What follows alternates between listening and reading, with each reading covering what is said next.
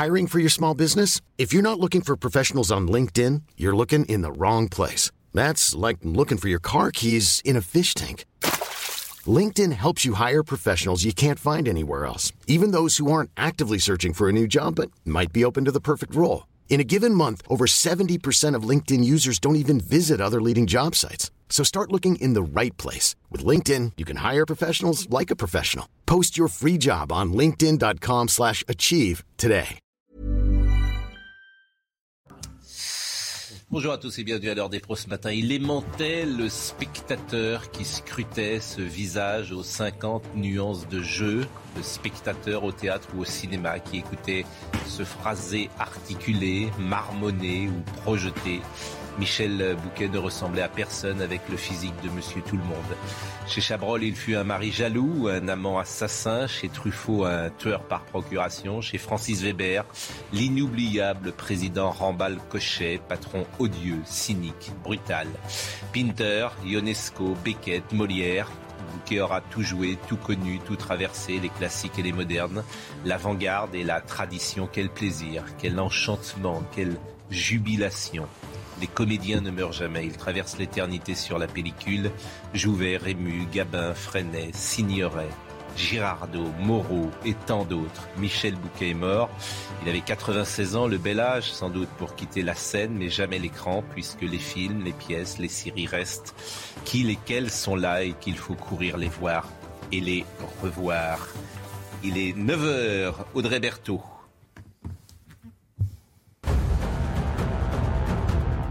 Le procès des attentats du 13 novembre 2015. L'audition de Salah Abdeslam doit reprendre aujourd'hui. Hier, le seul survivant du commando djihadiste a raconté pour la première fois sa version des faits, la terrible nuit des attentats. Il dit avoir renoncé à se faire exploser par humanité et non par peur. Et puis un viol à Juan-les-Pins en pleine rue. Cela euh, s'est passé dans la nuit de lundi à mardi. Une jeune femme de 24 ans a été violemment frappée avant d'être violée dans la rue. La police a interpellé l'homme et l'a placé en garde à vue. Il s'agit d'un ressortissant roumain âgé de 46 ans. Selon les syndicats de police, cet homme serait en situation irrégulière. Et puis euh, des scènes de guérilla urbaine dans le quartier Ous des Bois à Pau.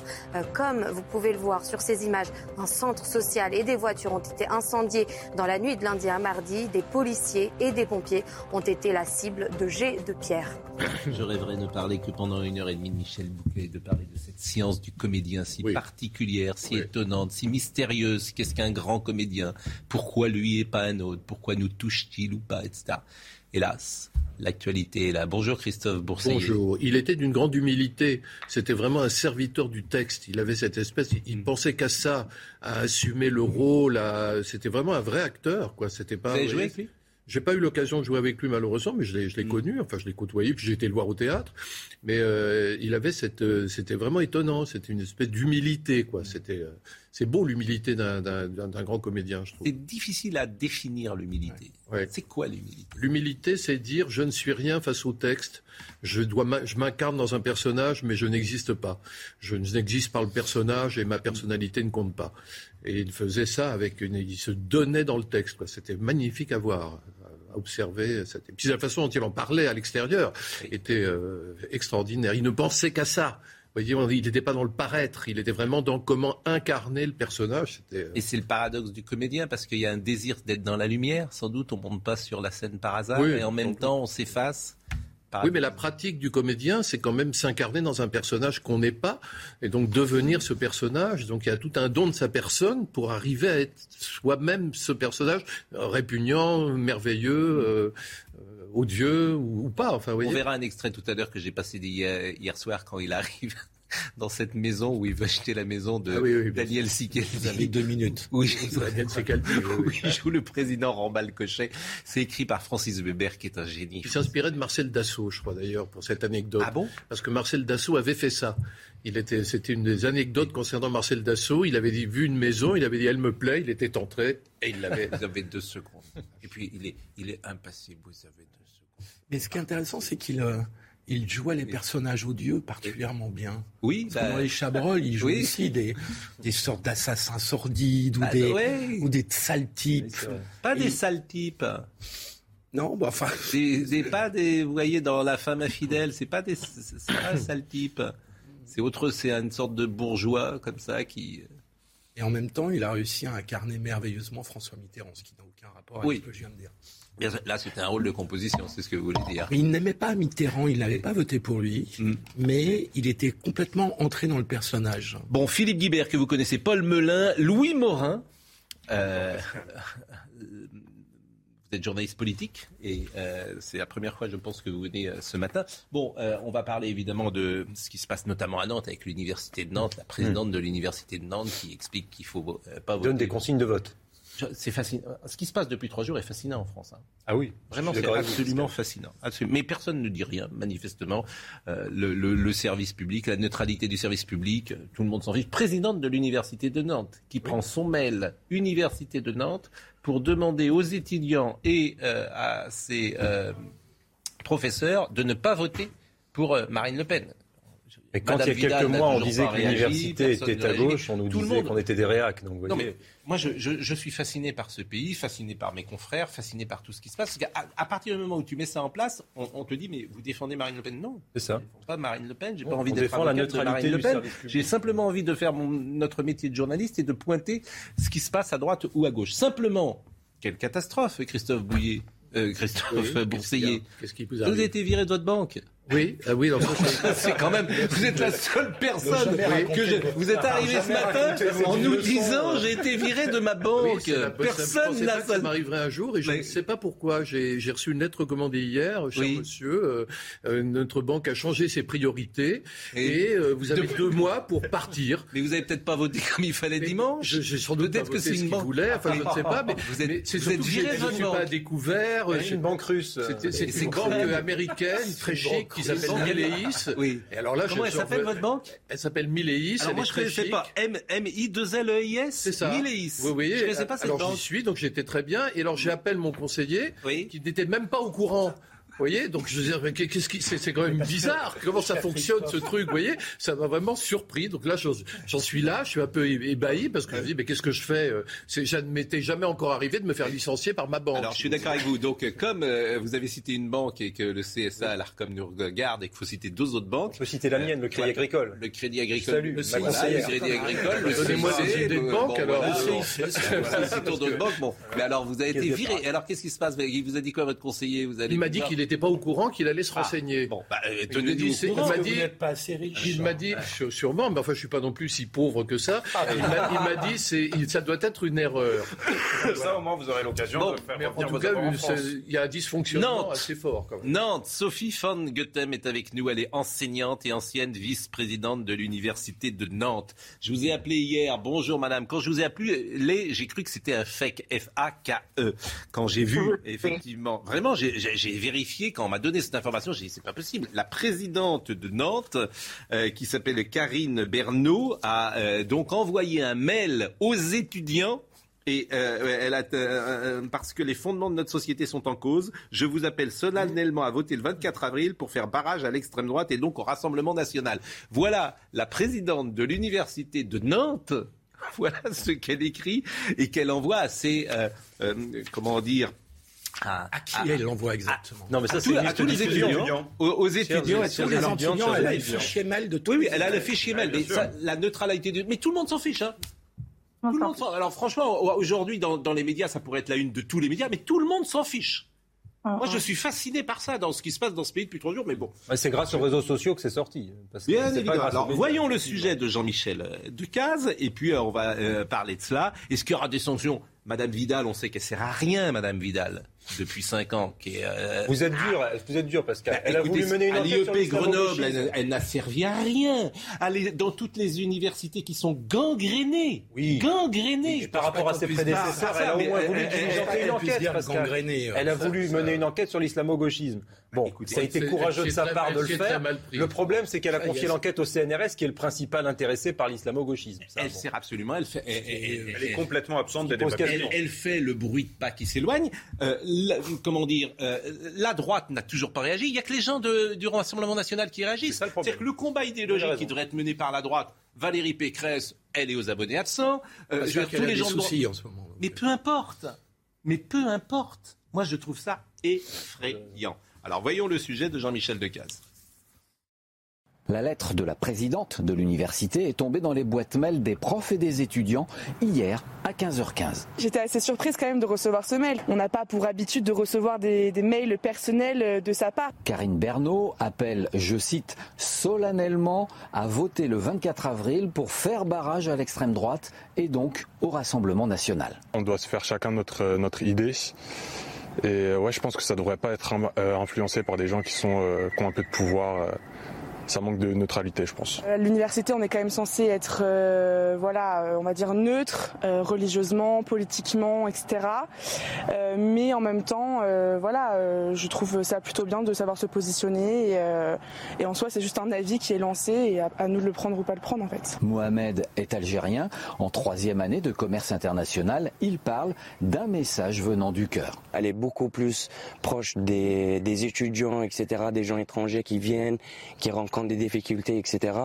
Donc je pense qu'elle avait par rapport à ça, c'était plus un choix de cœur. La présidente a-t-elle eu peur que les jeunes qui ont voté Mélenchon au premier tour votent blanc ou ne se déplacent pas? C'est l'autre grande question que se posent les étudiants. Et les seules réactions, évidemment, c'est le Rassemblement national. C'est M. Bardella qui a dit la prise de position de la présidente de l'Université de Nantes en violation des règles de neutralité qu'impose sa fonction est une faute lourde. Les étudiants ont raison de se scandaliser. Soyez libres, ne vous laissez pas dicter vos choix par les amis d'Emmanuel Macron. Alors, Madame Van... soit une, une, amie d'Emmanuel Macron pour autant. Eh, écoutez, oui. moi je trouve ça sidérant. Je ne peux pas vous dire autre chose. Madame Van Goethem, vous êtes donc enseignante et ancienne vice-présidente de l'Université de Nantes. D'abord, est-ce que vous avez joint Madame Bernot pour lui demander pourquoi est-ce qu'elle a écrit euh, ce mail?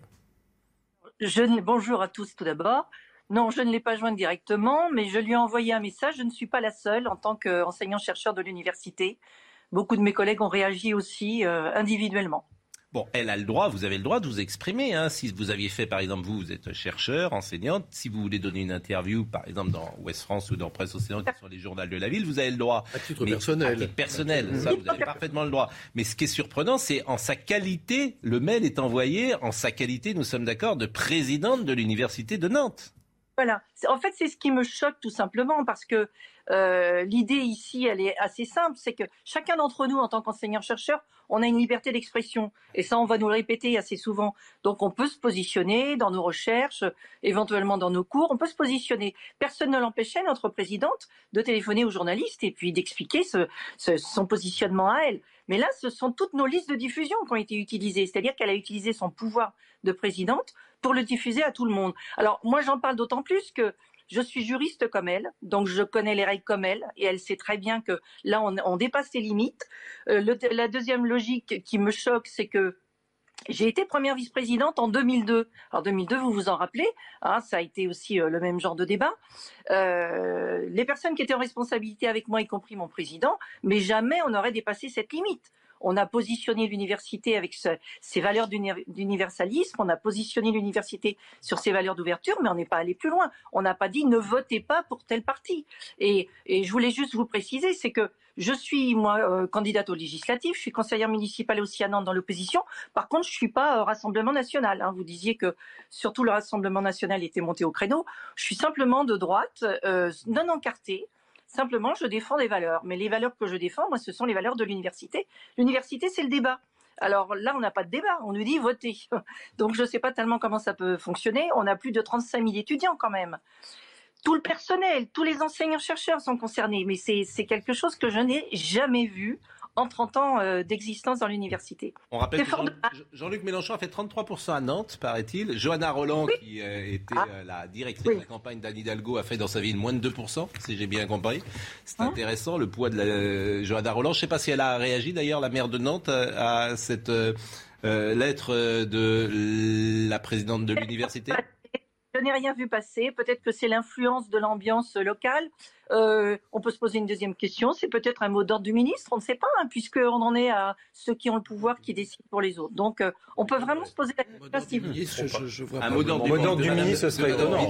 Bon, je crois qu'il n'y a pas besoin de mot d'ordre du ministre oui. pour ce type de prise de position. Ce qui non, est grave, c'est qu'on utilise une mail, un mail en liste de diffusion. C'est-à-dire que les mails en liste de diffusion dans les universités, ça sert à informer, par exemple, de la crise sanitaire, des horaires d'ouverture de la cafétéria ou que sais-je. Par conséquent, euh, ça fait note de service. Si vous voulez, note de service, surtout ne votez pas pour Marine Le Pen, c'est une note de service du sceau de la présidente d'université. Donc euh, je rejoins totalement ce que vous disiez, madame. Euh, ça me paraît parfaitement injustifié. Même si, la, présidente veut prendre position, elle le fait dans les médias.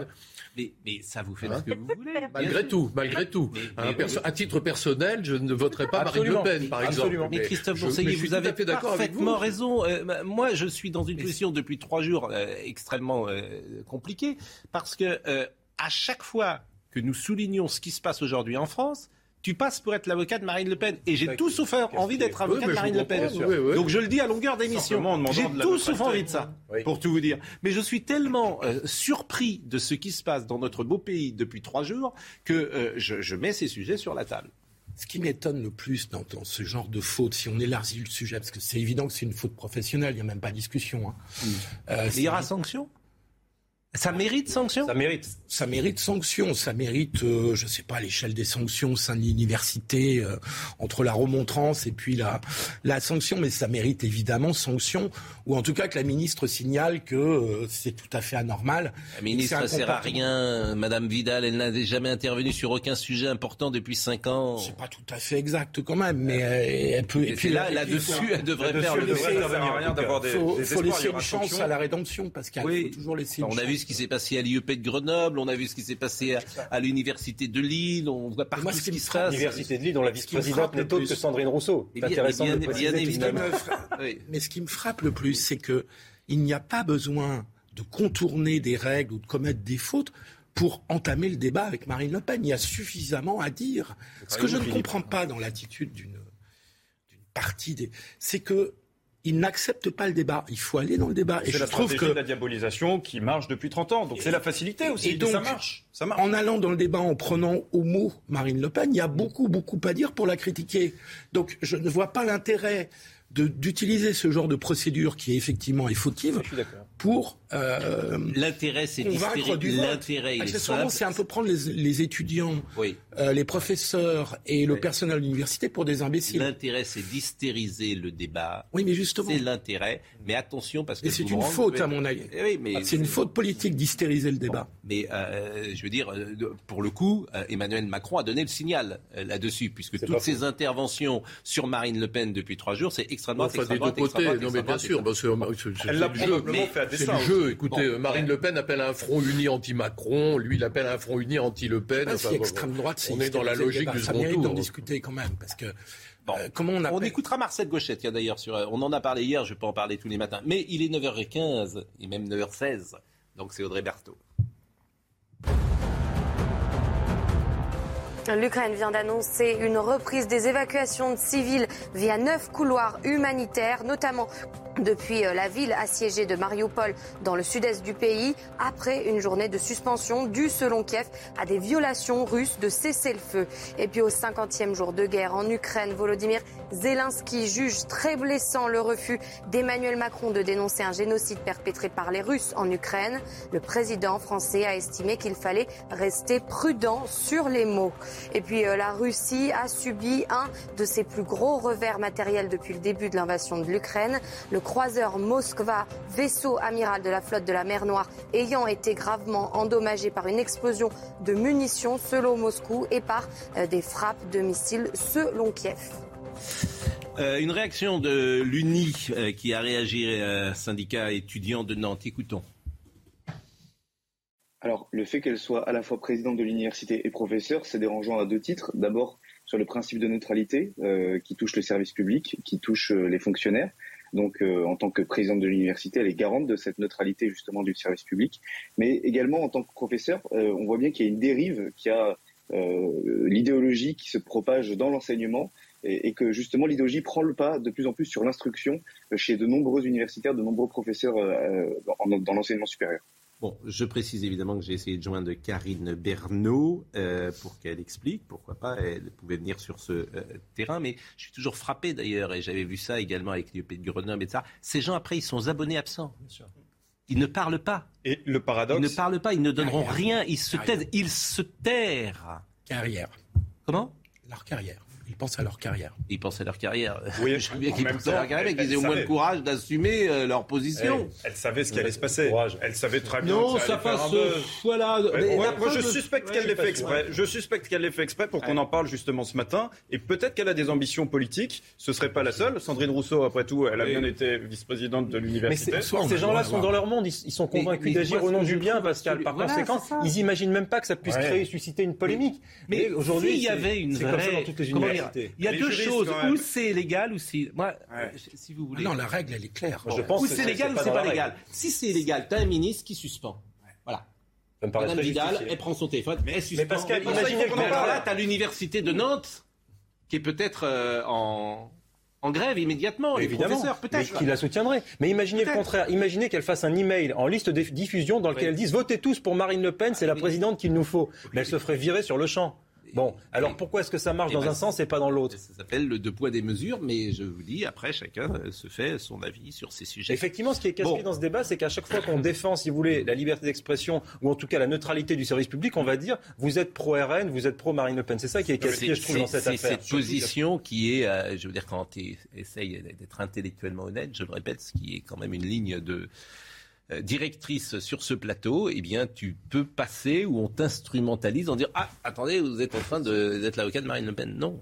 Ça, je répète, j'ai pas envie d'être l'avocat de Marine Le Pen. Euh, Madame euh, Van Goethem, est-ce qu'on peut conclure Euh, Qu'est-ce que vous allez faire vous-même euh, vous- Bon, je- euh, Vous êtes en vacances d'ailleurs à Nantes? Non, pas encore. Non, non, l'université ne c'est pas, n'est pas lycée, n'est pas scolaire. hein. Donc on n'est pas encore en vacances, on n'a qu'une semaine. Bon, Non, ouais. simplement, moi, extrêmement déçue aussi parce que ça fait 30 ans que je suis passionnée pour l'université. C'est quand même euh, l'université publique euh, qui a un niveau intellectuel, un niveau de formation extraordinaire. Et tout ça, ça dévalorise notre université et je le regrette profondément. Tout Bon. Vous êtes passé par l'université de Nantes, cher Philippe Guibert? Il me semble vous vous y avoir croisé même. Nous pouvons saluer donc euh, Ah bah, donc. Excellente formation alors. Me semble que- Mais Nous déjà, avions vous aviez, vous aviez nous avions cette à l'époque, discrétion le- qui vous caractérise. Bien depuis- sûr. qui- Nous, avions- qui- qui- nous- nous a- nous avions qui euh, dans, dans l'université de Nantes de, de la faculté de droit à l'époque le, Un très grand professeur de droit social qui s'appelle Alain Supio. Monsieur Supio que vous avez dû connaître, Monsieur Ostiou également. Nous avons eu Monsieur Ah oui, vous jadis, beaucoup. que nous aimions beaucoup en droit administratif. Euh, Ah. C'était en deuxième année. Et puis il y avait Yannick Guin également qui Excellent était à la- professeur d'histoire des, professeur des idées politiques. Bien évidemment, et qui est- On a- C'est là où vous On a eu vous faisiez remarquer. Si je me souviens bien. C'est pas en droit Bizarrement. administratif. Et vous étiez du même bord Non, non, on Nous les salons, c'était parce que nous aimons euh, le débat, nous, les échanges. Mais à l'époque, ça se passait pas avec avait encore du débat. Bon, euh, merci Madame, euh, merci euh, Madame Merci.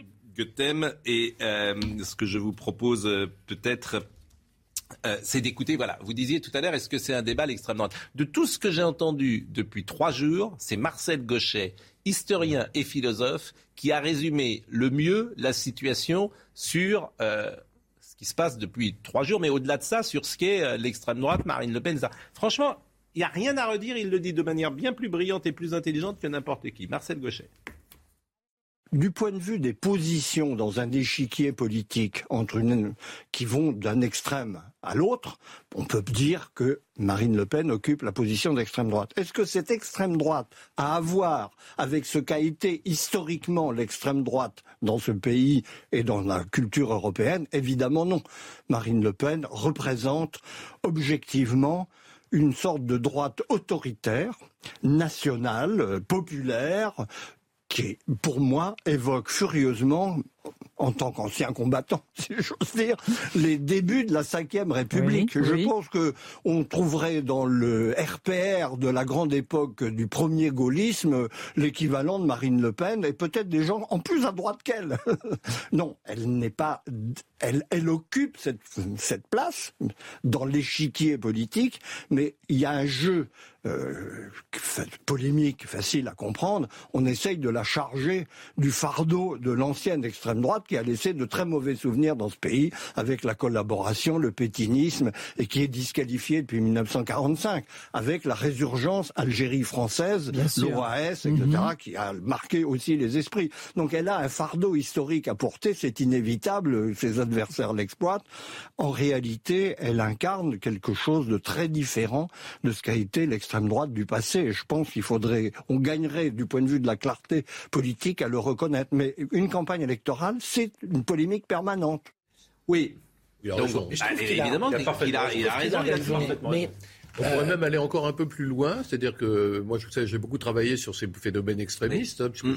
depuis des années. Et euh, qu'est-ce que c'est qu'un extrémiste? C'est quelqu'un qui lutte pour un changement radical de société et qui veut y parvenir par la violence. Alors à l'extrême gauche, il va être pour la révolution mm. prolétarienne, à l'extrême droite, il va être pour la révolution nationaliste, la contre-révolution ou le coup de force, que sais-je encore. Mais dans tous les cas, Marine Le Pen ne coche pas ces cases-là. Donc Marine Le Pen provient historiquement de l'extrême droite, puis pas, pas elle, mais euh, le Front National, on le sait, a été créé en 1972 par un mouvement d'extrême droite qui est Ordre Nouveau, et d'ailleurs est allé chercher Jean-Marie Le Pen plusieurs mois plus tard pour incarner euh, ce, parti nouveau. Mais je pense que Marine Le Pen, c'est du populisme ce qu'elle fait. C'est-à-dire qu'elle relève d'un genre particulier, d'un style politique euh, qui est le populisme. Un style politique qui se caractérise par euh, le fait de dresser le peuple contre les élites, par le fait de, répondre, de proposer des réponses simples à des questions complexes, et par des leaders charismatiques.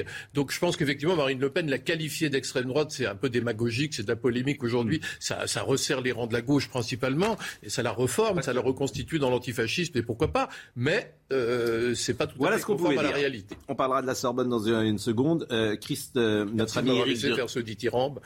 C'était tout à fait remarquable, cher ami. Comme vous avez été viré de votre banque, on a des commentaires. C'est un sujet important. C'est un sujet important. Attendez, attendez. La pause. Simplement, Eric de Ritmaten, qui est notre spécialiste économique,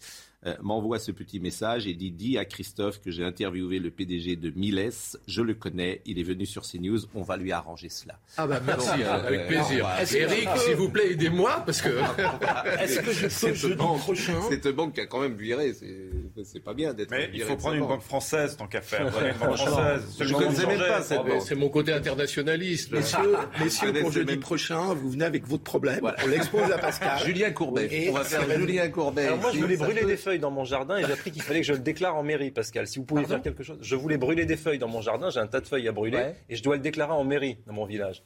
Donc si vous pouvez faire quelque chose, vos feuilles, faut... non mais c'est vrai. Non mais je blague pas. Si vous voulez faire brûler, j'ai arraché de la vigne vierge et j'ai voulu faire brûler les feuilles, je ne peux pas. Je suis obligé de demander l'autorisation à la mairie au préalable. Et vous pouvez pas faire un holocauste clandestin Là, en l'occurrence, c'était des feuilles. c'était pas ni un autodafé ni rien du tout. Si vous pouviez éviter ce genre de mots, peut-être. Euh, bah, là aussi, je pensais au sacrifice. Oui, bah, non, je ne parlais que de jardinage, cher. Franchement, il faut faire le. C'est pas drôle. Bon.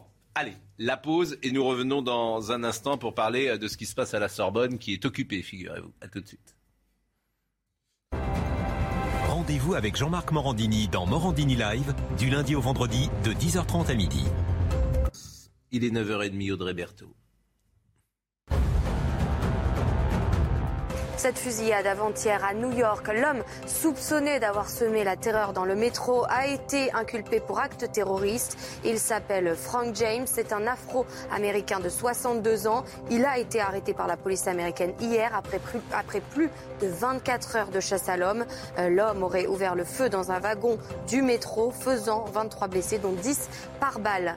Et puis en Argentine, l'enquête sur la mort de la légende du football Diego Maradona, décédé à 60 ans, avance. Le parquet demande un procès contre les soignants qui se sont occupés de lui pour homicide par négligence. Les procureurs dénoncent les omissions et les mauvaises manipulations des huit professionnels de santé en charge de Maradona.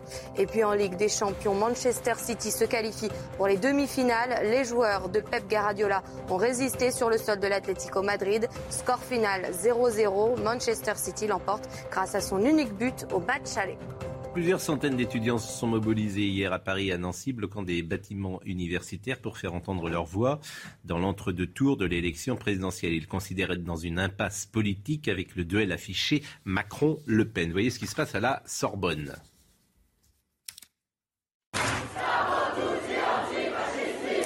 Nous sommes tous antifascistes. Voici ce que scandent ces étudiants qui ont décidé de bloquer la Sorbonne. Dans les couloirs de l'université, Des tags aux revendications diverses comme cet acronyme anti-police. Certains accès sont bloqués. Des salles de cours dégradées. Selon un professeur d'une université voisine venu soutenir ce mouvement, les étudiants protestent contre le résultat du premier tour de l'élection présidentielle. On nous demande de choisir entre, euh, disons, euh, euh, une candidate d'extrême droite et un candidat de la droite extrême, si vous voulez. Et finalement, c'est ce choix mortifère que la jeunesse refuse. D'autres étudiants regrettent la forme que prend cette colère ça va être l'université à réparer. Et là, pour le moment, ce que j'en ai vu, il y en a pour plusieurs dizaines de milliers d'euros. Donc c'est complètement inacceptable parce que ce sont les étudiants qui veulent travailler qui vont en pâtir parce qu'ils n'auront plus accès euh, à tout le matériel, à tout l'équipement. Selon certains élèves, le blocage de l'université pourrait durer plusieurs jours. Donc vous avez entendu un professeur euh, de la Sorbonne qui explique qu'Emmanuel Macron c'est un professeur et de droite extrême euh, qui dit que c'est un choix euh, mortifère entre Marine Le Pen et Emmanuel Macron et qu'Emmanuel Macron est un candidat de droite extrême. Oui, oui. il, est professeur. Il s'agit d'une opération d'un petit groupe d'extrême gauche. Euh, euh, c'est pas un petit groupe. oui, ça représente quand même une tendance non, mais, euh, qui est quand même assez préoccupante. Mais, non, mais c'est, moi je dirais pas que c'est préoccupant. Je dirais que ce qui est intéressant à travers ça, c'est de voir qu'il y a toute une partie de, de, toute une jeunesse de gauche qui a voté Mélenchon mm. et qui n'a pas l'intention. Non, mais ces gens-là n'ont pas forcément voté Mélenchon. Ils ont même voté pour M. Poutou. Je veux dire qu'ils n'ont pas l'intention spécialement de voter le Macron au second tour. Ah non, il y a beaucoup de jeunes que je connais, même qui s'apprêtent à voter blanc, par exemple. Voyez c'est bien pire que ça. Ils sont prêts à faire passer Marine Le Pen pour ne pas avoir à voter euh, Emmanuel Macron. c'est des gens qui... votent même. ce, ne sont pas des, gens qui s'inscrivent euh, dans un cadre démocratique. Ils bloquent l'université. Ils en ont rien à faire des élections. Ce qu'ils veulent, c'est le chaos. Ce qu'ils veulent, mm. c'est que ça se passe mal. Non, ils sont sur la Sorbonne. Oui, mais la Sorbonne, mais la Sciences Po, c'est pareil. C'est pourquoi ça? Parce que c'est aussi vrai dans les écoles de journalisme. C'est qu'aujourd'hui, avant, tu recrutais sur euh, dossier ou tu recrutais de manière anonyme. Aujourd'hui, tu as les gens en face de toi. Donc tu prends les éléments que tu vas mettre dans les universités, dans les grandes écoles françaises, etc. Et comme tous ces profs-là dans beaucoup en tout cas, penchent du même côté, bah, tu recrutes des étudiants qui seront l'élite de demain et grand danger. Il n'y a plus, il y a plus, il y a plus de, plus de droite à Sciences Po, ça je peux vous le garantir. Il y a en tout cas revendiqué comme de droite. Si vous arrivez devant vos étudiants dans un amphithéâtre, bah écoutez, j'ai fait Sciences Po et je connais bien, mais récemment, et je connais beaucoup de gens qui sont à Sciences Po et je discute avec beaucoup d'étudiants à Sciences Po. Si vous avez un professeur qui dit à Sciences Po, je suis de droite, il va être en difficulté. Il y a quand même, non mais il y a quand même, non mais il y a quand même un, il y a quand même un élément, il y a quand même un élément qui est fondamental dans cette affaire, c'est que si vous voulez, ils disent qu'ils refusent ce second tour entre la droite extrême et l'extrême droite, sauf que bizarrement, c'est tout de même le peuple qui a décidé de mettre ces deux candidats en tête. Et leur candidat, eux, M. Poutou, il a fait moins de 1%. Par conséquent, quand l'extrême gauche, quand l'extrême gauche se revendique, beaucoup d'entre eux, réécoutez ce révolution permanente, lutte antifasciste, c'est Philippe Poutou. Réécoutez ce professeur, je le dis pour Marine Lançon, réécoutons ce professeur qui, euh, là encore, à mon avis, qui est très représentatif de ce qui se passe dans les universités et des professeurs qui existent. Écoutons. Bah, bah, tous, Macron est droite extrême. Écoutons. Écoutons Il faut se, rappeler tout simplement, je crois que euh, la colère et, le refus d'une grande partie de la jeunesse de se voir, euh, comme il y a cinq ans, infliger euh, le même scénario catastrophe où on, où on nous demande de choisir entre, disons, une candidate d'extrême droite et un candidat de la droite extrême, si vous voulez, dont en réalité les politiques sont extrêmement proches. Et finalement, c'est ce choix mortifère que la jeunesse refuse. Donc voilà, voilà les. Vous savez, euh, j'ai la chance d'enseigner dans une université, qui est l'université polytechnique Hauts-de-France à Valenciennes. Et je peux vous dire que c'est très divers. Il y a des gens qui Philippe divers et on change de sujet. pas dans ce genre de caricature. Philippe, je voudrais quand même mettre en garde sur le fait que là, on a une minorité active. Oui. Je connais quand même beaucoup de professeurs d'université, et notamment dans les sciences humaines et politiques, qui sont absolument pas sur cette position-là. Oui, mais ils disent rien. Donc là, c'est ça. Mais ils disent rien parce qu'ils ont perdu la bataille idéologique et parce que les autres. Terminé, terminé, terminé. Quand ils s'expriment sur les réseaux sociaux, parce qu'ils ont parfaitement le droit de s'exprimer, à la différence de la présidente de Nantes, qui s'exprime dans le cadre de ses fonctions, c'est pas du tout leur position. Et vous avez vu M. Kinsler à l'IEP de Grenoble. Donc, il a je, je, mets en garde sur le fait, mais là aussi à Grenoble, c'est une minorité active. non, mais c'est des minorités. Les autres, je voudrais. il y a des, collectifs d'enseignants-chercheurs qui sont extrêmement puissants, qui font du lobbying auprès des directeurs des instituts politiques pour annuler des conférences. J'en ai moi-même fait les frais. Je devais donner une conférence à Sciences Po Bordeaux qui a été annulée par un groupe d'enseignants-chercheurs qui sont allés voir le directeur pour une minorité active. On ne fait pas intervenir la police. On ne fait pas intervenir la police. Une minorité active c'est assez classique entre les deux tours euh, pour mobiliser les jeunes. Avançons. Avançons et changeons de sujet, si j'ose dire, avec une polémique hier, puisque une militante a été sortie lors de la conférence de presse de euh, Marine Le Pen. Et là aussi, ça a été intéressant de voir comment ça a été euh, traité euh, dans l'espace médiatique. Surtout la militante, en l'occurrence. Oui. Qui a été quand même bien, bien... sûr, bien sûr, bien sûr. Alors, revoyons cette...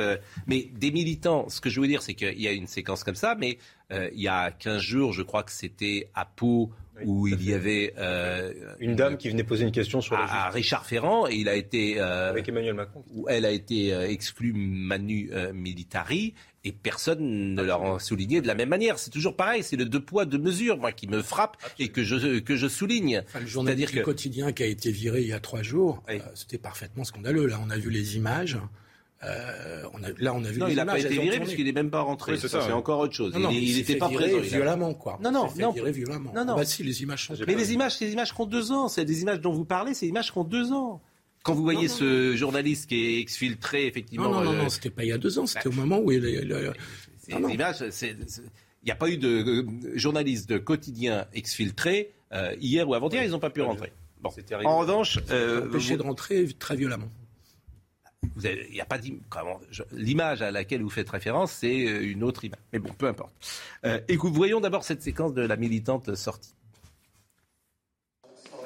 Bonjour Président, spécial soleil. J'ai une question de la part de Vladimir Poutine. Il se demande pourquoi vous lui répondez plus. Vous lui manquez.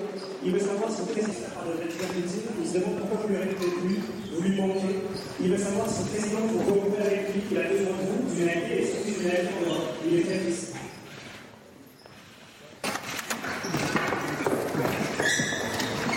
Alors, et évacuation pour le moins brutale. Marine Le Pen était hier avec Brice Toussaint, elle a donné une première version. Ce sont les policiers de M. Darmanin. Il faut s'adresser à M. Darmanin parce que hmm. moi, j'y suis pour rien. Ce sont les services de protection des personnalités. Vous imaginez bien que ce n'est pas moi qui leur donne euh, ni des instructions ni des consignes sur leur méthode d'intervention. Ça vous a pas dérangé de voir une femme comme ça J'ai rien vu du tout. Pardon, vous savez, il y avait 200 personnes, il y avait 200 journalistes, tout le hmm. monde s'est levé. Je n'ai strictement, en l'occurrence, euh, rien vu. Euh, mais euh, voilà, je, n'y suis absolument pour rien. J'ai juste, j'étais, je me suis réjoui de voir que cette femme n'avait pas d'intention plus dangereuse que celle uniquement de m'interpeller. Alors Gérald Darmanin a répondu quel mépris pour les policiers de la République qui assurent votre protection. Ayez plutôt l'honnêteté de dire que l'individu qui traîne la manifestante sur le sol est un membre de votre service d'ordre privé. Donc ça c'est important. Et puis ce matin, elle était interrogée par Caroline Roux aux quatre vérités et elle est une nouvelle fois revenue sur cet incident. Marine Le Pen. Je n'ai absolument pas mis en cause les policiers. Ah bon? Non, non, non, absolument Vous avez dit c'est les policiers de M. Darmanin. Bah, euh, c'est normal. C'était votre service d'ordre Moi, je ne voyais rien, j'étais extrêmement loin. Moi, je trouve que déjà, enfin, pardon, je vais vous répondre, mais je trouve que déjà, ce qui devrait scandaliser, c'est que euh, on ne peut pas faire une campagne de second tour sans que des conférences de presse soient perturbées, sans que nous soyons agressés, sans que nous soyons menacés. Il y a un policier qui a interpellé cette dame, qui au passage s'est blessée. C'est elle qui devrait lui, lui euh, à mon avis, donner des excuses aux policiers, car il s'est blessé en l'interpellant, euh, et comme il s'est blessé, il n'a pas pu aller au C'était pas votre service d'ordre, c'est ce Vous avez eu peur C'est un peu facile, mais pas du tout. Je n'ai absolument pas vu. J'étais beaucoup trop loin. Tout le monde s'est levé. Mais si vous voulez, je trouve que c'est un peu facile a posteriori de juger des réactions des gens. Bon, a priori, c'est le policier qui a plaqué la personne au sol et ensuite c'est la personne du service d'ordre qui l'a tiré vers le sortir de la salle. pour, pour, être exact. Ensuite, pour Emmanuel Macron à Pau, effectivement, il y avait une dame qui s'était présentée à Pau pour poser une question à Emmanuel Macron sur la justice. Elle a pris des photos, elle avait pris des notes, cette dame, et elle a été évacuée. Manu Militari, elle est entourée d'une dizaine de personnes et elle donne une interview à la presse locale à l'après dans laquelle elle explique qu'elle a été brutalisée, qu'on a effacé les photos de son téléphone et qu'on lui a pris son carnet. Vous voyez? Et ça, par exemple, ça n'a pas fait la une de l'actualité Par conséquent, il ne faut pas faire de deux poids deux mesures. Si on condamne ce qui s'est passé à Pau, on condamne aussi ce qui s'est passé là maintenant avec cette militante qui vient perturber le rassemblement de Marine Le Pen. Ça me paraîtrait plus logique. Il y a un différentiel de réaction, évidemment. Euh, je lisais hier euh, qu'il y avait neuf tweets qui avaient été faits par une très grande chaîne d'information sur cet incident. Il y en avait eu un seul à l'époque sur euh, l'évacuation à Pau. Après, ça reste une évacuation. Une évacuation de quelqu'un qui vient perturber un meeting, ça se fait jamais dans la douceur. Honnêtement, visiblement, elle n'a pas été blessée. Euh, il se passe pas quelque chose d'absolument choquant dans ces images. Le Pen mettait en, cause la police de. Oui, alors, mais euh, ça, alors que c'était son service d'ordre. Non, non, non, non, non, non. Le premier, le premier qui plaque au sol. un membre du service d'ordre qui sont tous les deux. Le premier qui plaque au sol, qui plaque au sol c'est un policier du SDLP, du service de la protection et il a bien fait son travail et il a été suspendu. Il a été écarté par Gérald Darmanin. Ce qui n'est pas logique. Il, a, été, écarté. Il a été, eh ben, il a été écarté, en tout cas, de, la protection de Marine Le Pen. de la protection. Ouais. Alors qu'il a bien fait son travail, parce que quelqu'un qui se lève et qui devient celui qui a moins, bien, fait son travail, c'est la personne du, membre du service, de sécurité de Marine Le Pen, je veux qu'elle avait oublié de mentionner. Non mais attendez, je ne vais pas prendre la défense du service de sécurité de Marine Le Pen, mais cette personne, il faut l'évacuer si elle perturbe une réunion. C'est quand même. N'importe quel candidat l'aurait évacué. Voilà, Gauthier Lebret est avec nous. Juste Gauthier, parce que, que je salue Gauthier euh, qui est en, avec nous euh, ce matin et qui interviendra tout à l'heure sur un coup de fil euh, entre Marine Le Pen et Éric Zemmour. Mais vous avez une information à nous donner sur la raison pour laquelle cet homme a été écarté du service de sécurité de Marine Le Pen? Oui, Gérald Darmanin a expliqué hier dans un débat face à Jordan Bardella eh que c'est lui-même qui avait pris cette décision de l'écarter, puisque selon le ministre de l'Intérieur, il a été mis en cause par euh, Marine Le Pen face à Bruce Toussaint dans le premier son que vous avez euh, diffusé. Donc c'est pour ça que le ministre de l'Intérieur a décidé de l'écarter, parce qu'il jugeait que la candidate du Rassemblement national avait euh, eh mal jugé son travail. Bon, bah, écoutez. On peut ajouter un petit point, Pascal. Après le JT, si vous voulez ah bien, parce qu'il est 9h45. Audrey Berthaud. Colère dans le Michigan après la mort d'un homme noir par un policier euh, blanc. Une vidéo que vous voyez montre une altercation entre un homme et un policier. Le policier lui court après avant de lui tirer dessus, sans doute euh, vraisemblablement dans la tête. Plusieurs dizaines de manifestants se sont rassemblés hier au soir dans le nord des États-Unis après euh, la publication de cette vidéo. Et en Afrique du Sud, ce sont les pires inondations jamais enregistrées qui ont eu lieu. Elles ont fait plus de 300 morts, des milliers de maisons, routes et ponts ont été dévastés. Ce sont donc les plus importantes précipitations enregistrées depuis plus de 60 ans euh, dans la région. Enfin, l'Organisation mondiale de la santé maintient le niveau d'alerte maximal face au Covid. Le virus circule toujours beaucoup dans le monde. De nouveaux variants apparaissent. Le comité d'urgence de l'OMS est donc unanime pour dire qu'il ne faut pas baisser la garde. Philippe Guibert qui voulait euh, ajouter quelque chose. Oui, je trouve que cette histoire de mille ententes évacuées cache un peu, c'est un peu l'arbre qui cache la forêt de la, conférence de presse de Marine Le Pen sur la politique étrangère. Parce que sur le fond, ce qu'il a dit mérite largement discussion, débat et, à mon sens, euh, critique. Euh, elle ne parle pas de l'Union européenne.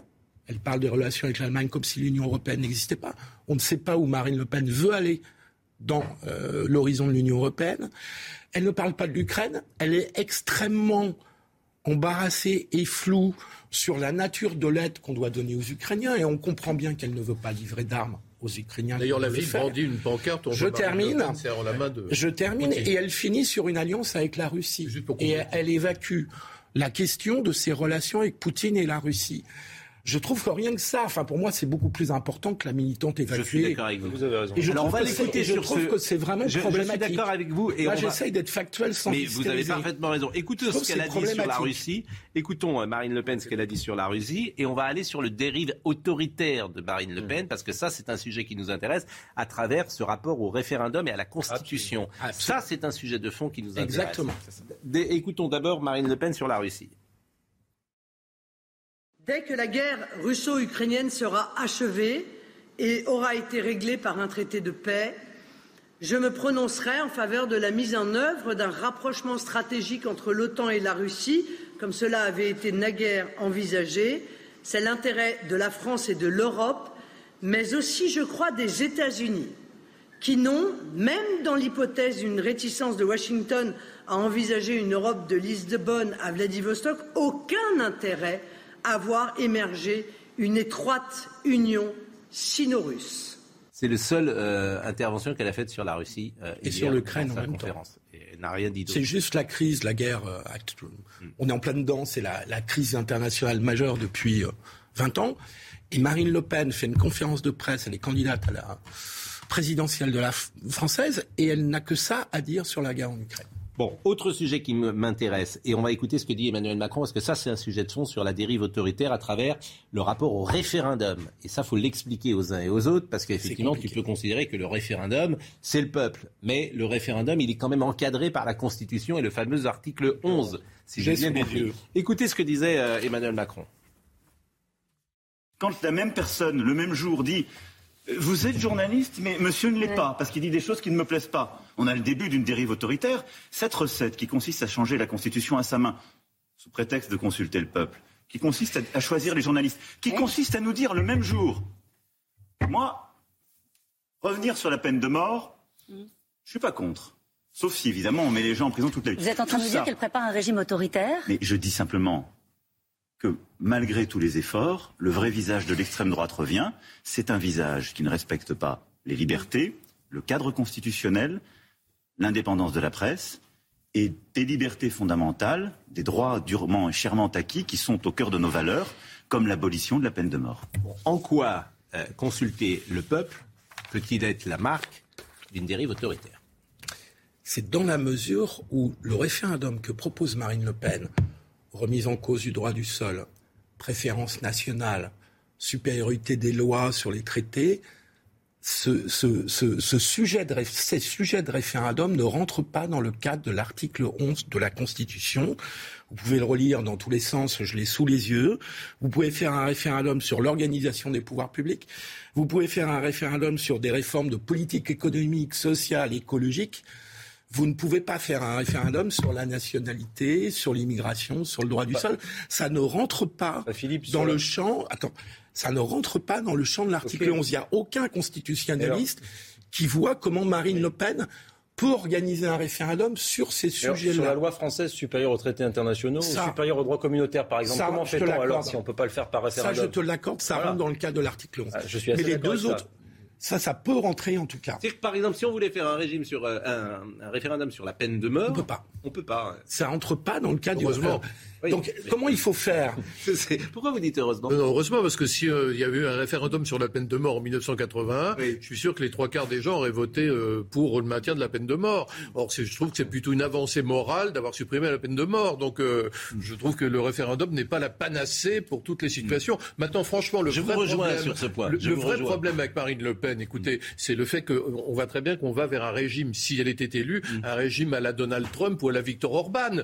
Donc ça veut dire un régime ultra-présidentiel qui effectivement euh, change, modifie éventuellement la Constitution, gouverne par décret. Enfin voilà, c'est pas la, ce serait pas Comme ce qui s'est passé depuis cinq ans en France. non, mais ça a déjà eu lieu. Je dis pas le contraire, mais simplement on va avec un président de la République qui parfois prend des décisions. Qui a euh, utilisé le 49 parfois. Mais, mais, là, on va vers plutôt, je dirais, un, régime qui serait de nature illibéral sur le, selon le modèle d'un Victor Orban ou d'un Donald Trump ou d'un Bolsonaro. Je trouve tout de même assez cocasse. Je trouve tout de même, je trouve tout de même assez cocasse qu'un président de la République qui a fait usage du 49-3, qui a, fait un certain nombre de reculs sur un certain nombre de libertés fondamentales durant son quinquennat et qui a très peu consulté, par exemple, les corps intermédiaires, qui n'a pas fait de référendum. Il a fait le grand débat quand même. oui, le grand débat dont on voit les résultats. Il n'y a absolument rien. Il y a absolument rien qui est ressorti du grand débat. Les doléances sont claquemurées dans toutes les préfectures et sous-préfectures de France. Il n'en est rien sorti. La Convention citoyenne sur le climat, il n'en est rien sorti. Par conséquent, par conséquent, je termine Philippe, par conséquent, euh, si vous voulez accuser Marine Le Pen d'autoritarisme parce qu'elle veut faire des référendums,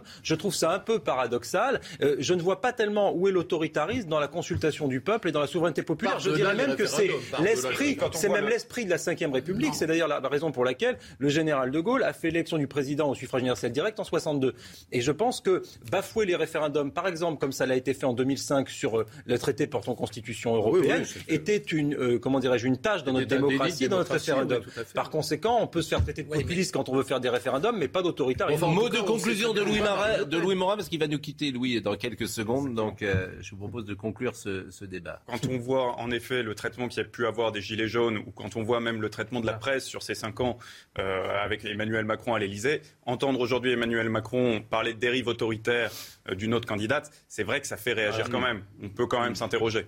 Bon, je suis d'accord avec vous, mais euh, personne ici ne pense que, euh, même si moi je peux taquiner de temps en temps, que nous sommes dans un régime de dictature. Non, certainement quand pas. J'entends euh, ceux qui disent qu'on est en dictature depuis, Vous avez raison, Pascal. parce que le président a proposé qu'on soit tous C'est une facilité démagogique. Mais n'accusons pas une candidate de l'opposition de dire allez en Corée du Nord et vous verrez ce qu'est un régime. Parler de dérive autoritaire parce que quelqu'un ait refusé l'entrée d'un meeting. J'entends bien, mais tu as quand même un président de la République qui est au contact tous les jours et qui se fait insulter par certains dans un régime autoritaire c'est pas ah, exactement ce qui se passe. Vous avez entendu quelqu'un qui lui a dit, je crois, vous êtes le plus nul de tous les présidents.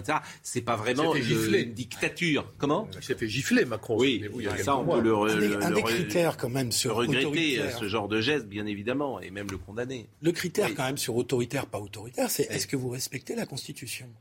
Donc la promesse de Marine Le Pen de ce référendum, soit c'est une promesse pour Pipo qu'elle ne pourra pas faire, soit elle fera un coup de force par rapport aux institutions. Soit elle fait une réforme constitutionnelle pour pouvoir. Soit elle, oui, mais alors à ce moment-là, alors exactement, parce que ça c'est parfaitement. Ça me paraît parfaitement constitutionnel. Oui, vous pouvez inscrire les choses dans l'état de droit. C'est exactement ce qu'elle n'a pas proposé. Hein. Euh, donc. Euh, donc le respect des, de la Constitution est quand même ça, un je, critère. Je partage votre point, Philippe. Article 5 de la Constitution, le président est garant des institutions. Elle, là, elle ne se comporte pas eh ben, en garant des institutions. Ça sera l'objet du, euh, débat sur euh, d'entre-deux tours qui est programmé mercredi 20 avril, ah, euh, avec qui sera animé visiblement par Léa Salamé et par Gilles Boulot. Devant nos postes. Et non pas par Anne-Sophie Lapix. Non.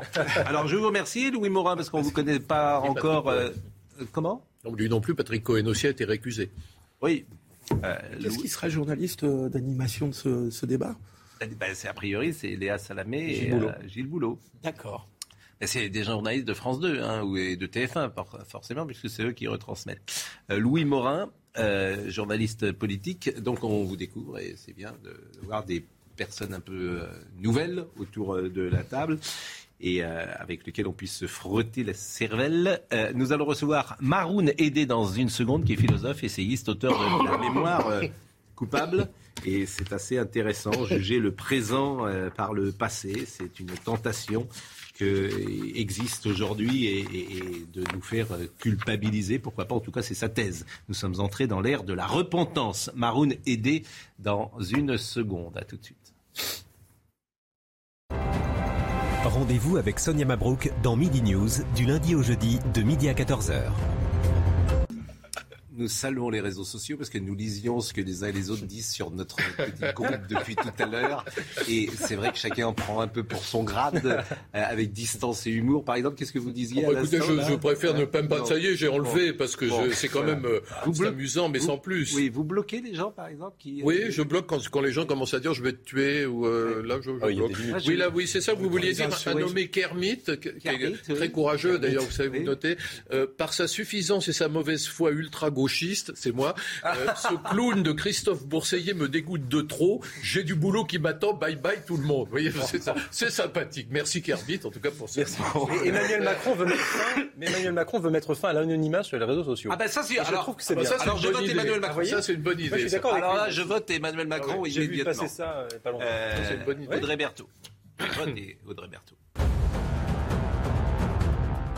Depuis l'épidémie de grippe aviaire, le prix des œufs explose. 13 millions de volailles ont été abattues en France depuis novembre dernier. Les poules pondeuses représentent 6% des pertes. S'ajoute le prix des aliments pour animaux qui flambe chez les agriculteurs. Résultat, des augmentations jamais vues sur les étals. Et puis allons-nous vers une rupture de stock d'huile de tournesol, frites, chips, mayonnaise ou encore biscuits. L'huile de tournesol est un ingrédient incontournable dans la composition de milliers de produits, mais plus de la moitié de la production mondiale de cette huile est fabriquée à partir de fleurs cultivées en Ukraine et en Russie. Euh, le conflit a donc durement touché les approvisionnements et pourrait mener à une pénurie dans les jours à venir. Et puis Thomas euh, Pesquet est reparti en vol, pas pour l'espace, mais pour la Centrafrique. L'astronaute français a décollé hier à bord de l'avion de l'ONG Aviation sans frontières dont il est parrain. Euh, il va également livrer des vivres et des médicaments pour 120 ONG et organisations internationales. Ministre. Maroun nous a rejoint La mémoire coupable. Nous sommes entrés dans l'ère de la repentance. C'est publié aux éditions bouquins. C'est vrai que euh, les gens de notre génération ont un peu le blues en ce moment sur le débat intellectuel, culturel du pays parce qu'ils ont connu une autre France et que souvent ce qui se passe, ce qui se dit nous rend euh, tout simplement triste. Et la tentation de Venise qui euh, a pour nous, souvent, le, la tentation de Nice, c'est parfois Noirmoutier ou La Boule. elle existe fortement. Et votre livre vraiment est, au cœur de cela. Vous écrivez de prime abord la guerre d'Algérie, le génocide rwandais, le code noir de Colbert ou la révolution industrielle n'ont pas de lien entre eux. Mais le traitement que l'on en fait aujourd'hui dans l'espace public découle du même mouvement, l'obsession de notre époque à juger les époques passées et à vouloir se poser en réparatrice de leurs torts. Nos sociétés se positionnent comme justicières a posteriori de crimes dont les coupables comme les victimes ont disparu parfois depuis longtemps. et moi j'ajouterais je veux dire, ce, manque de, culture, d'intelligence, de prendre des lunettes de 2020 pour juger 1720 n'a aucun sens. On n'imaginait même pas qu'on serait obligé aujourd'hui de juger le passé avec des lunettes d'aujourd'hui. Oui, et surtout, euh, on peut se demander où est-ce que ça peut s'arrêter, parce que vous avez des discours qui nous expliquent, par exemple, que voilà, euh, Napoléon était, euh, il était sexiste, il était homophobe, et donc ce sont des valeurs hmm. de notre temps. C'est évident que les autres époques n'avaient pas nos valeurs, et il faut se demander ce que peut apporter ce jugement anachronique de l'histoire, parce que finalement, sinon on va que garder les trois dernières années avec lesquelles on est d'accord, et on finira par être jugé nous-mêmes dans dix ans lorsque les valeurs auront changé à nouveau. Je suis d'accord avec vous et vous écrivez quelque chose qui m'a frappé, euh, qui, est, assez juste plus loin. Euh, la race a remplacé la classe socio-économique. Avec la hmm. chute du marxisme et la résurgence des conflits identitaires, la race s'est progressivement substituée à la classe comme grille de classification des groupes sociaux. Du point de vue politique, les individus sont désormais moins regroupés en fonction de leur situation socio-économique et davantage en fonction de leur appartenance culturelle. C'est l'essor de ce que l'on nomme aux États-Unis les identify politics, avec des clivages politiques fondés sur les conflits culturels et identitaires. Tout à fait. Et c'est pour ça que la gauche s'est cassée la figure. Et oui, mais moi, cette période-là, alors, euh, euh, moi j'ai le sentiment qu'on entre dans une nouvelle ère et qu'elle va durer longtemps. Et que euh, pour nous, c'est notre génération de ces gens qui sont nés dans les années 60 euh, on est, ça, forme une, forme de tristesse, je le disais tout à l'heure, parce que l'intelligence est, mise de côté, la culture, l'histoire. On se sent exilé de ce, genre de débat. Donc effectivement, c'est quelque chose que j'explique dans le livre, euh, la façon dont euh, euh, aujourd'hui, donc c'est un mouvement qui vient des États-Unis, comme vous le disiez, les identity politics, euh, dont la race devient constitutive. Mm. Euh, finalement, on a, on a l'impression que toutes les personnes qui ont un passé commun forment le même groupe. Mm.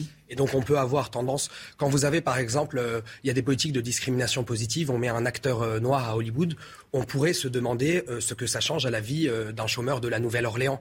Et en fait, du point de vue des États-Unis, finalement, comme c'est désormais la race qui est le groupe mm. dominant, euh, pour eux, euh, c'est des politiques qui bénéficient à tout le monde. En France, on n'est pas encore tout à fait passé euh, à ça. On a vu que certains ont essayé pour ces élections de plutôt voilà, parler surtout des sujets identitaires. Les Français restent quand même attachés aux considérations de pouvoir d'achat, aux considérations de société.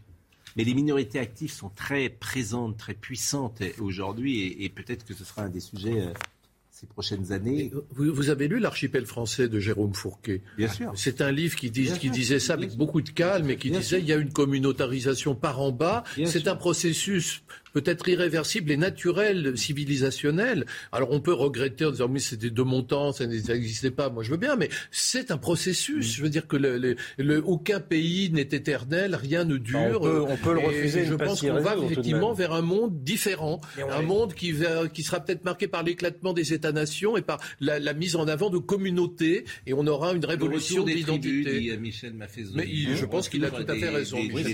on, alimente, on alimente nous-mêmes aussi ce communautarisme. Euh, parce que, comme euh, je dis dans le livre, le fait de donner un tel poids aux, crimes du passé et de considérer que les descendants de coupables sont coupables et les descendants de victimes sont victimes, ça fragmente aussi euh, la société aujourd'hui. Ça encourage les phénomènes d'auto-accusation, ça encourage la concurrence victimaire. Et comme on croit nous-mêmes plus dans le fait que nos valeurs puissent être universelles, c'est difficile d'essayer. oui, mais encore faut-il que se battre pour notre histoire, pour nos valeurs. Lorsque vous avez un président de la République qui parle de crimes contre l'humanité, lorsque la France euh, était en, Algérie. Euh, forcément, ça, ça, ça, mériterait pour le moins plus de nuances, me semble-t-il. Il a fait après en, nuançant. Euh, il a, c'est ça, il est travail mémoriel. C'est intéressant de voir comment Emmanuel Macron a progressivement appris par rapport à ça. Parce qu'au début, donc, il, ne le dirait plus aujourd'hui, sans doute. Il ne le dirait plus aujourd'hui parce qu'il s'est également rendu compte que le gouvernement algérien lui-même instrumentalise euh, les excuses françaises parce que euh, pour se maintenir au pouvoir euh, sur une vision un peu mythifiée de, du, récit d'indépendance, on voit même dans l'hymne national algérien, il y a toute une strophe où, qui est une strophe d'avertissement et de menace envers la France et qui le chantent tous les matins dans les écoles. Ils disent Ô France, ton heure est venue, écrivez-le avec le sang des martyrs, enseignez-le aux générations à venir. Évidemment, ça a été écrit pendant la guerre. Mais ce qui est intéressant, c'est de se dire que le gouvernement tient encore aujourd'hui enseigner ça dans les écoles. Mm. Les Algériens eux-mêmes ne sont plus dupes. On voit bien les mouvements de contestation populaire. La jeunesse algérienne demande autre chose, elle demande de l'avenir. 90% des Algériens aujourd'hui, c'est un pays très jeune, n'ont pas connu la guerre. Mais à chaque fois que la France revient avec des excuses, le, gouvernement algérien est évidemment trop content d'utiliser à nouveau la France comme bouc émissaire. Emmanuel Macron a fini par apprendre, et d'ailleurs c'est assez drôle comment il a même fini par, euh, par critiquer publiquement le gouvernement algérien en disant euh, vous êtes une oligarchie euh, militaire qui fonctionnait sur une rente mémorielle, Bon, il a fini par revenir euh, sur ça. Parce il avait raison. Mais construire, construire une identité nationale, comme vous expliquez là, l'Algérie, c'est vraiment extrêmement intéressant. Construire une identité nationale sur euh, l'idée sur laquelle il faudrait prendre une revanche, l'histoire nous enseigne que ça peut conduire à des choses extrêmement dangereuses. Par conséquent, si en face, l'Occident s'autoflagelle et fait acte de contrition en permanence en expliquant que nous sommes à l'origine de tous les maux du monde alors que ce n'est pas vrai, effectivement, ça peut créer des tensions extrêmement graves, surtout si les élites occidentales, comme c'est le cas avec les élites capitalistes, universitaires, par certains égards médiatiques, versent dans cette repentance et dans ce décolonialisme. Alors on va évoquer évidemment votre livre dans quelques instants euh, une nouvelle fois, mais euh, revenons sur euh, Emmanuel Macron qui a croisé une jeune femme qui portait le voile et, qui lui a parlé et manifestement il est sur le voile sur une position différente de celle qui était la sienne en 2018. Alors je vous propose de voir d'abord cette séquence à Strasbourg. Pas trop. Ah oui. Ah, c'est moi là. Merci pour le discours. Et ce qui est beau. Non, ce qui est beau. Vous êtes féministe? Oui, moi je suis féministe. Vous êtes pour l'égalité femmes-hommes Je suis pour l'égalité femmes-hommes. Je peux me permettre d'être indiscret Oui. Vous portez un voile par choix ou c'est imposé Non, mais c'est important. Parce qu'il y a les caméras. Non, je vous le dis parce que avoir une jeune fille qui porte le voile à Strasbourg qui dit Est-ce que vous êtes féministe? C'est la meilleure des réponses à toutes les bêtises que j'entends. Parce que de l'autre côté, Madame Le Pen qui dit les vols seront interdits sur la place publique avec moi. Ben non. Bon, je ne sais pas si vous trouvez que c'est la meilleure des réponses, mais en 2018, voilà ce qu'Emmanuel Macron avait dit. Pourquoi le voile nous insécurise? Cela n'est pas conforme à la civilité qu'il y a dans notre pays. Nous sommes attachés à l'égalité entre l'homme et la femme.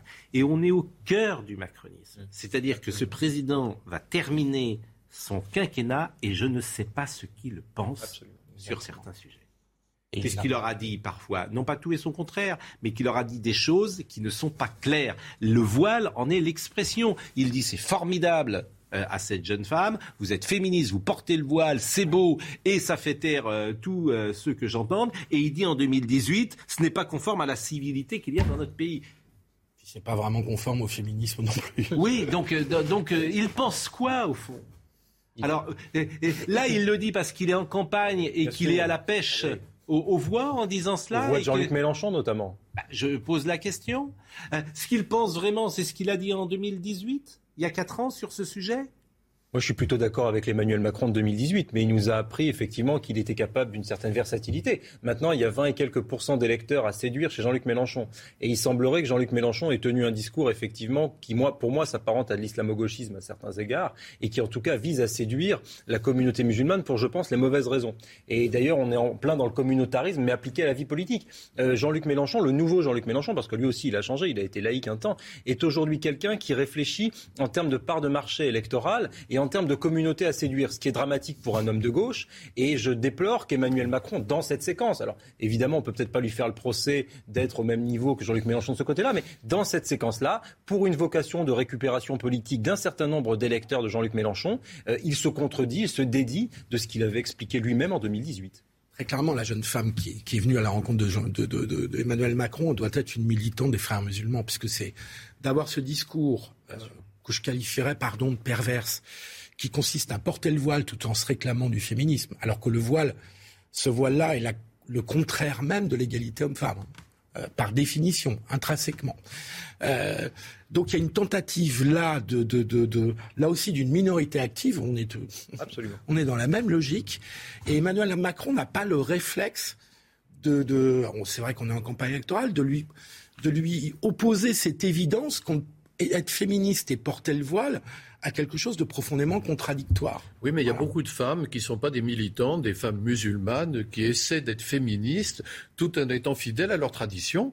Écoutez, moi j'en connais, il y a des femmes et elles sont vraiment féministes. Et puis, euh, comme elles ont grandi dans la religion musulmane, elles ont des attaches aussi identitaires qui font qu'elles mettent le voile. Enfin, le, le, le, le fichu, là, c'est pas le, la burqa. Hein, mais donc, je, je, il me semble que, oui, je suis d'accord avec vous sur la question de la laïcité, sur le fait que ce n'est pas sur le fait que ce n'est pas. Euh, c'est une question euh, d'égalité. C'est effectivement pas euh, une marque de, de, de, de comment dirais-je, de maturité, sans doute. Mais, mais quand même, je le comprends. Et je crois qu'une femme qui vient comme ça vers Macron n'est pas nécessairement une militante islamiste. C'est peut-être tout simplement une femme qui pense qui, est féministe et qui, malgré tout, est musulmane. Et donc, à ce moment-là, Christophe définissait le féminisme. Ah, c'est l'égalité entre les hommes et les femmes. il y a aussi la façon d'être dans sa vie de tous les jours. Vous êtes une femme musulmane, vous portez le voile parce que tout le monde le porte autour de vous, et ah ça ne vous empêche pas éventuellement de. mais je suis euh, comme vous, je condamne le voile. Je veux dire, par définition, je, je, le condamne parce que je pense que c'est pas un signe de libération de la femme, évidemment. Ah non, parce que ça signifie que le corps, de la, le corps de la femme n'est pas celui de ben, l'homme. Je sais bien. Et que donc il doit être caché. Donc c'est le contraire de l'égalité. Il y, a malheureusement tout un courant aujourd'hui qui va justifier, là c'est un courant idéologique, qui va justifier le port du voile en disant le, le, voile dérobe la femme au regard des hommes. Donc c'est une libération de la femme parce qu'elle se libère son corps du regard des hommes. C'est ce que disent les, les défenseurs. Ça évidemment c'est euh, indéfendable. Il est 10h15, Audrey Berthaud.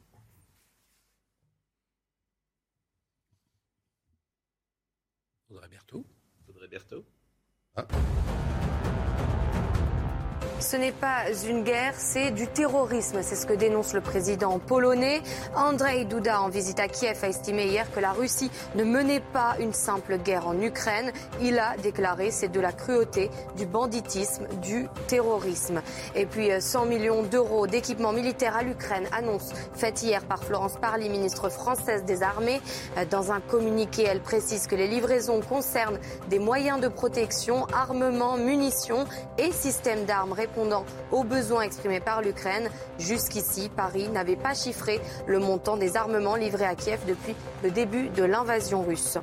Enfin, ils ont euh, fui les bombes et se retrouvent loin de chez eux, en pays inconnu. Les jeunes réfugiés ukrainiens arrivés en France doivent retrouver une vie normale. Première étape, intégrer une classe dans une école, mais la majorité d'entre eux ne parlent pas français. Eh bien, à Paris, vous le voyez, une classe dédiée aux non-francophones a été ouverte. Tout est mis en œuvre pour faciliter leur intégration. Comment être féministe et porter le voile? Philippe Guibert dit c'est impossible. Et Christophe Bourseillet dit c'est possible. Oui. Voilà. non, mais c'est intéressant. Alors, ça, c'est un bon débat pour le coup. Euh, je pense que Philippe Guibert, les arguments me paraissent supérieurs. Euh, euh, les bah, arguments Je veux dire que je ne suis pas en désaccord fondamental avec Philippe Guibert, parce que je considère effectivement que le voile n'est pas une marque d'avancée de conscience, mais c'est plutôt malheureusement la marque d'une oppression. Mais néanmoins, je peux comprendre qu'une femme musulmane qui porte le voile puisse avoir envie de se libérer et donc, et donc affirme une, une, identité Chacun féministe. aussi, euh, pensera ce qu'il veut en écoutant notre conversation. Gauthier Lebret, qui était là tout à l'heure, euh, je voulais le remercier. Gauthier, vous étiez venu ce matin parce qu'il y a eu euh, manifestement un coup de fil entre Marine Le Pen et Éric Zemmour, ou entre Éric Zemmour et Marine Le Pen. D'ailleurs, je ne sais pas qui a appelé l'autre. C'est Marine Le Pen qui a appelé euh, Éric Zemmour euh, ce lundi pour le remercier de son appel au vote euh, de dimanche. Et depuis, le torchon a un petit peu brûlé entre les deux, puisque Marine Le Pen a dit qu'elle ne prendrait pas Éric Zemmour comme ministre, qu'il n'y aurait pas d'alliance aux législatives et pas de meeting commun. Et du coup, ce qu'on espère chez Éric Zemmour, puisqu'on trouve que Marine Le Pen eh bien, ne rassemble pas en ce moment, c'est que ce coup de téléphone est la preuve qu'il y a une ouverture pour de possibles alliances aux législatives. Et puis Marine Le Pen, elle a un peu perdu son paratonnerre, hein, puisque pendant la campagne de premier tour, euh, Éric Zemmour prenait la foudre. Et là, on voit dans la séquence dans laquelle on est depuis 48 heures, j'ai un peu l'impression, moi qui ai suivi la campagne d'Éric Zemmour, de retrouver euh, tout ce qui se passait, des polémiques qui euh, feuilletonnent, des happenings lors de ses conférences de presse. Avant, c'était Éric Zemmour qui en était la cible, des militants d'SOS Racisme qui manifestent devant des conférences de presse. Ça, avant, c'était Éric Zemmour. Donc on voit bien que c'est Marine Le Pen qui prend la foudre, qui est le sujet de polémique qui feuilletonne. Et donc, il lui manque peut-être un peu Éric Zemmour à Marine Le Pen puisqu'il n'est plus là pour faire paratonnerre. Bah, merci, euh, merci beaucoup pour euh, ces euh, précisions. On va parler d'Abdeslam. On en parlait déjà hier puisque c'est le 111e ou 112e jour de procès et je pense que Noémie Schulz est avec nous puisque à la surprise générale, Abdeslam a pris la parole hier et a notamment expliqué les raisons pour lesquelles il avait renoncé au dernier moment à se suicider. Est-ce qu'elle est avec nous, Noémie Schulz? Alors écoutons les avocats des parties civiles avant de rejoindre Noémie Schulz. Le, le revirement, pourquoi il parle? Honnêtement, je ne sais pas. C'est son droit de parler, c'est son droit de mentir, c'est son droit de se défendre, comme c'était son droit de se taire. C'était sa dernière occasion de parler. Euh, c'était sûrement une trop belle occasion pour réussir à se taire. On voit qu'il aime bien parler, on voit qu'il aime bien euh, réussir à euh, avoir le minimum de pouvoir qu'il peut sur cette audience. Sur la notion du renoncement, c'est pas parce qu'il le dit que c'est vrai. Il faut aussi se souvenir que les deux qui l'accompagnent dans la voiture expliquent qu'il n'a pas renoncé mais que la ceinture n'a pas fonctionné et que l'expert confirme que la ceinture ne fonctionnait pas. Donc il y a deux options. Bon, bonjour euh, Noémie Schultz, vous étiez hier au palais de justice. Est-ce que euh, les partis civils, est-ce que vous avez été convaincus par les raisons données par euh, Salah Abdeslam? C'est très difficile à dire. Euh, seul Salah Abdeslam euh, sait ce, ce, si ce qu'il a dit hier est, l'entière vérité. Ce qui est sûr, c'est qu'il y a des éléments qui collent avec des éléments euh, du, dossier. On se souvient que dans le message de revendication fait par le groupe État islamique, il était fait mention d'attaques dans les 10e, 11e et 18e arrondissements de Paris. Donc la question s'était toujours posée, pourquoi est-ce qu'il ne s'était rien passé dans le 18e arrondissement? Salah Abdeslam, il nous propose donc cette version. C'est lui qui devait se faire, euh, faire sauter sa ceinture explosive dans un, un, café du 18e. Il explique avoir euh, renoncé par euh, humanité, non pas par peur. Il dit, je, je suis rentré, il y avait euh, des jeunes, des très jeunes, des gens qui dansaient, qui, qui rigolaient. Et là, je, je, me suis dit que je n'allais pas le faire, je, je n'allais pas y arriver. C'est là que j'ai renoncé, c'est son explication.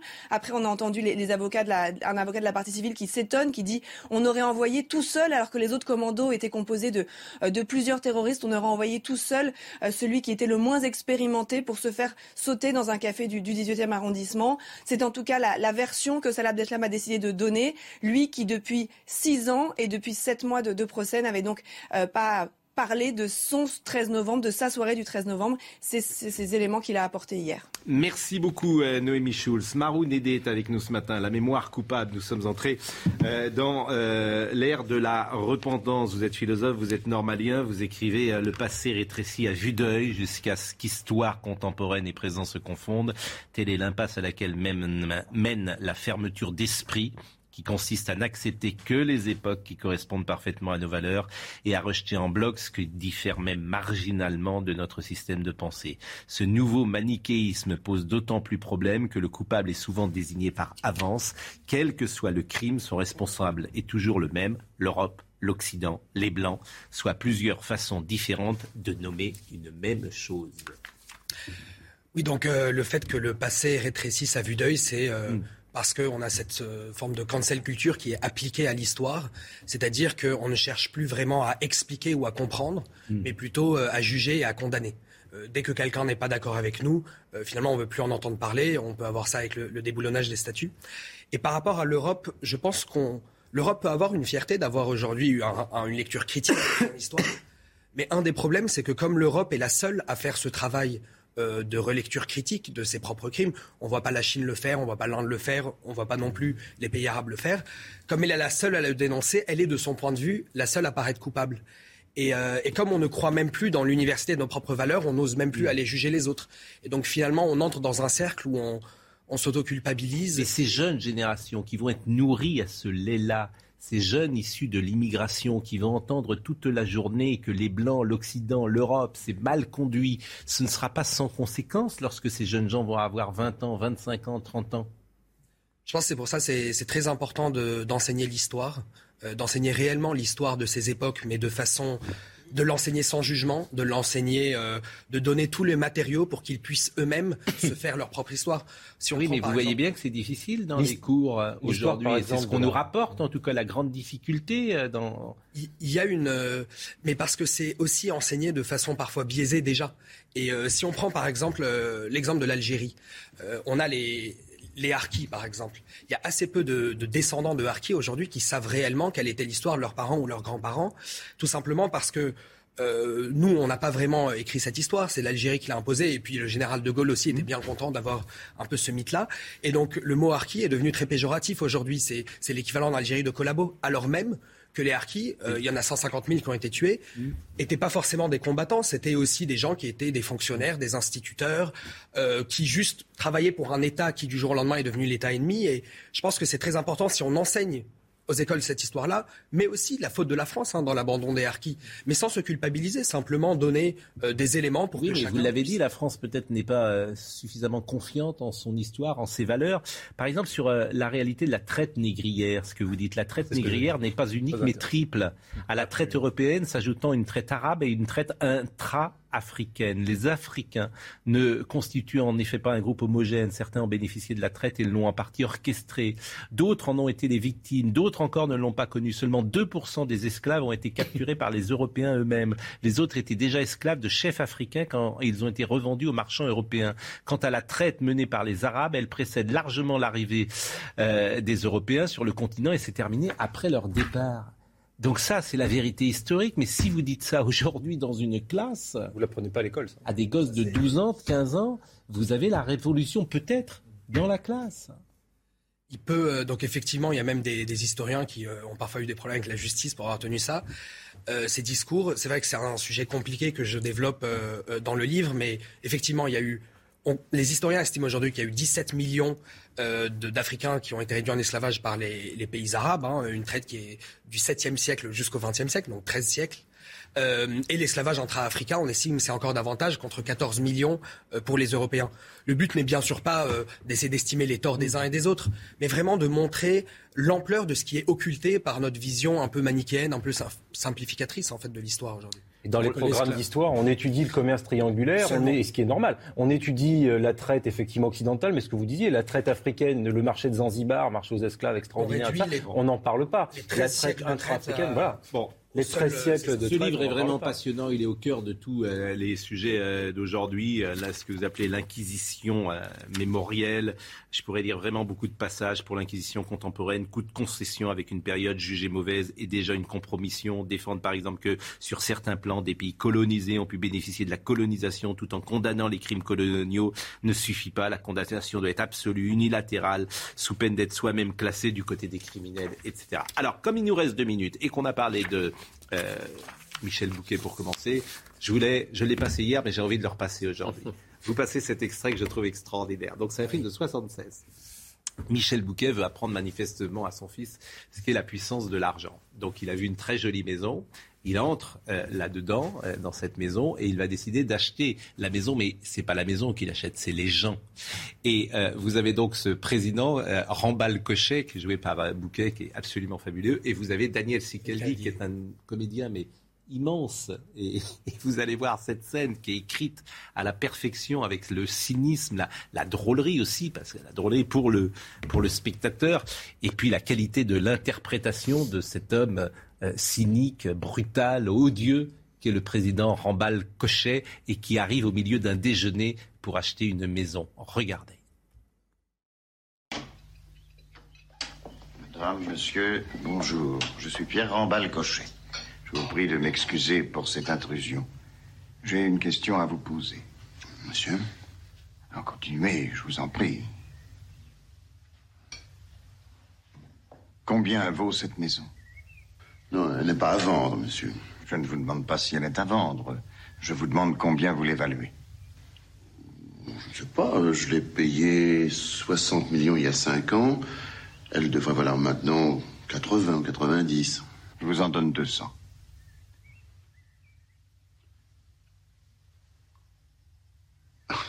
C'est une plaisanterie. Non.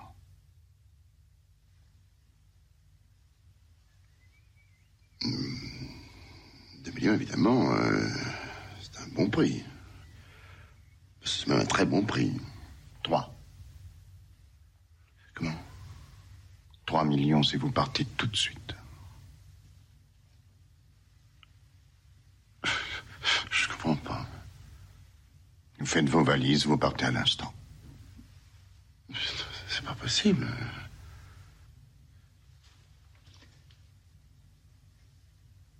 Vous avez une minute pour réfléchir.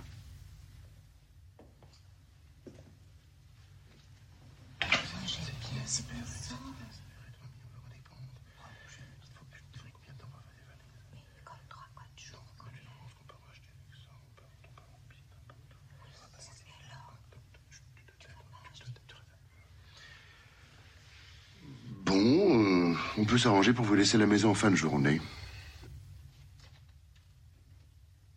Tout de suite.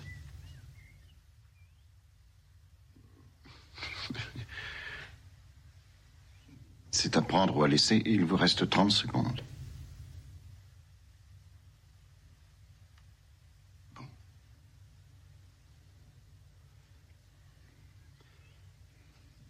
Bon, eh bien, on va se préparer.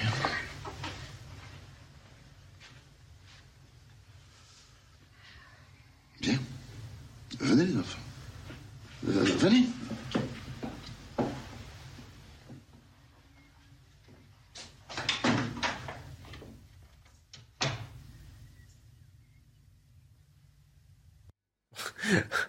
Quel génie.